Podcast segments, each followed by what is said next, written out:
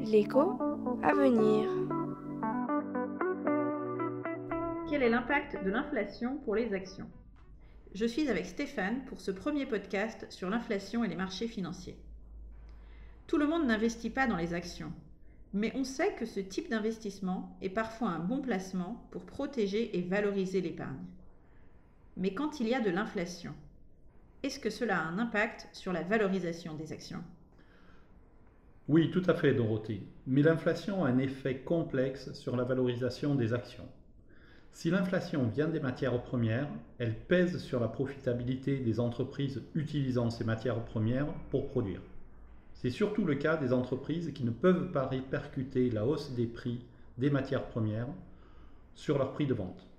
En plus, si les taux montent à cause de l'inflation, les entreprises vont aussi payer plus cher leur financement et leurs revenus futurs auront moins de valeur, ce qui fait baisser le cours de l'entreprise. Donc Stéphane, l'inflation a l'air d'être très mauvaise pour les actions. En fait, pas forcément. D'abord parce que lorsque l'inflation monte, il devient parfois plus facile de monter les prix pour les entreprises. Si l'inflation est à 4%, monter les prix de 5% ne se voit pas trop, alors que si l'inflation est à 0, le ménage va s'apercevoir immédiatement que l'entreprise a augmenté ses tarifs. Parfois, pour certains secteurs, l'inflation est positive. C'est le cas des producteurs de matières premières quand le prix de celles-ci augmente.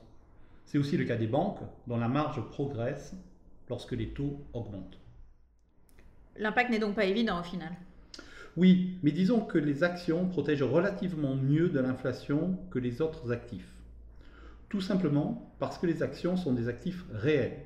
Quand on a des actions, on possède une partie de l'entreprise, ses outils de production, etc. Et les prix de ces actifs réels vont grosso modo suivre l'inflation. Donc à défaut de faire beaucoup d'argent, on est davantage protégé de la perte de pouvoir d'achat de son épargne grâce aux actions. Donc, si je résume, l'inflation a un impact complexe sur la valorisation des actions, puisqu'elle peut potentiellement diminuer la rentabilité des entreprises, mais aussi faciliter la hausse des prix pour ces mêmes entreprises. Elle peut même être bénéfique pour certains secteurs, comme les producteurs de matières premières ou les banques. Et surtout, les actions en tant qu'actifs réels offrent une protection relative contre l'inflation et préservent le pouvoir d'achat de l'épargne. Merci Stéphane.